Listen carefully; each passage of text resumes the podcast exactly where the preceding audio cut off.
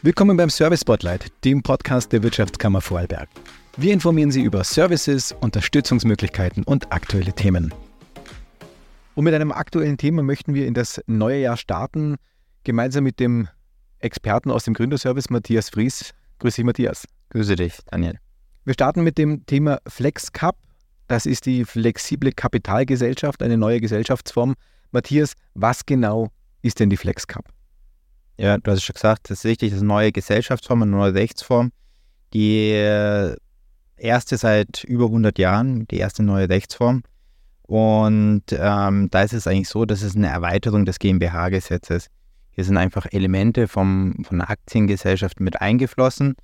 Ähm, und es geht darum, einfach Mitarbeiter oder Investoren beziehungsweise für Startups eine attraktive neue Gesche äh, Rechtsform zu schaffen.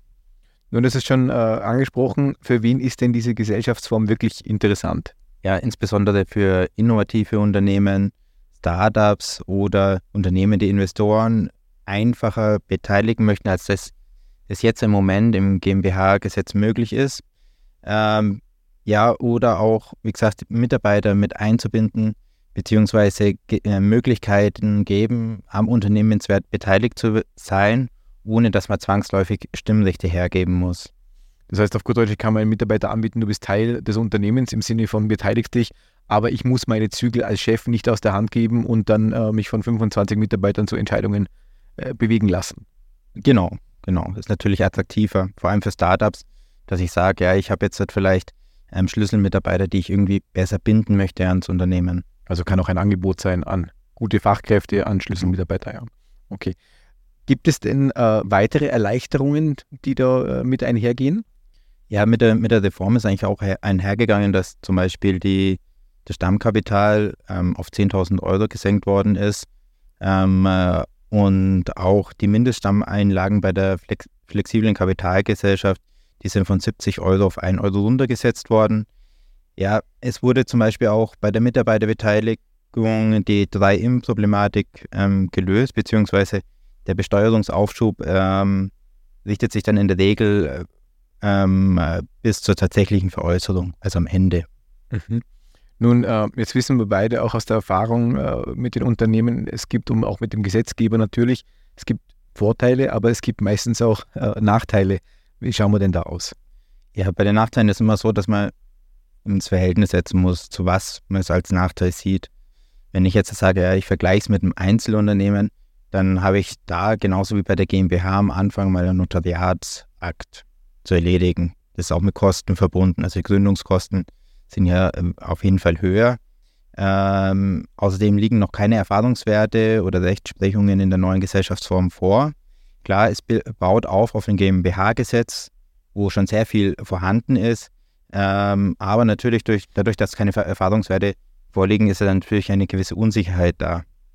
Ähm, ja, man muss genauso wie bei der GmbH doppelte Buchhaltung machen. Aber ein Unterschied vielleicht noch zur GmbH, wenn man es jetzt direkt vergleicht, ist, dass der Aufsichtsrat wesentlich früher bestellt werden muss. Also bereits für mittelgroße Kapitalgesellschaften, beispielsweise wenn ich mehr als zehn Mitarbeiter im Jahresdurchschnitt habe und eine Bilanzsumme über 350.000 Euro, brauche ich schon einen Aufsichtsrat. Mhm. Ja. Also da kommt dann schon einiges zusammen. Ähm, du hast es vorhin, glaube ich, angesprochen, man muss sich natürlich auch klar werden darüber, brauche ich denn diese Gesellschaftsform, beziehungsweise welche Gesellschaftsform macht denn in meinem Unternehmen Sinn? Ähm, wer kann mich denn da am besten beraten? Ja, wir können natürlich im Gründerservice gut beraten, ja. Ähm, prinzipiell sollte man darauf achten, dass man halt schaut, ähm, was mache ich denn überhaupt, was, was ist für meine Unternehmensgründung, ähm, was habe ich für eine Tätigkeit, was möchte ich bezwecken und was ist denn die geeignete Gesellschaftsform zu meiner Tätigkeit und ähm, dann die Entscheidung zu treffen, nicht umgekehrt. Nur weil ich jetzt die ähm, Gesellschaftsform attraktiv ist, ist es vielleicht für das Vorhaben nicht die geeignete.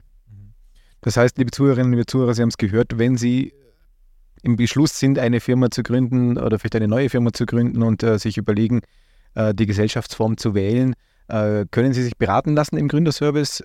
Matthias und sein Team stehen natürlich gerne zur Verfügung. Natürlich muss man dazu sagen, es gibt natürlich immer die Möglichkeit auch einer Rechtsberatung, die jeder persönlich natürlich beiziehen kann. Aber sonst freut sich dein Team in dem Fall per Mail, per Telefon äh, oder vielleicht auch vorbeikommen über die entsprechenden Anfragen und über die Beratungstermine. Genau, wir freuen uns sehr. Ja, liebe Zuhörer, dann äh, war das kurz und kompakt zusammengefasst. Ich hoffe, wir konnten Ihnen ein bisschen einen Einblick geben. Wie gesagt, das Team von Matthias steht Ihnen gerne zur Verfügung. Nutzen Sie den Service der Wirtschaftskammer Vorarlberg. Ich bedanke mich bei dir, Matthias, und ja, wünsche Ihnen da draußen alles Gute und bis zum nächsten Mal.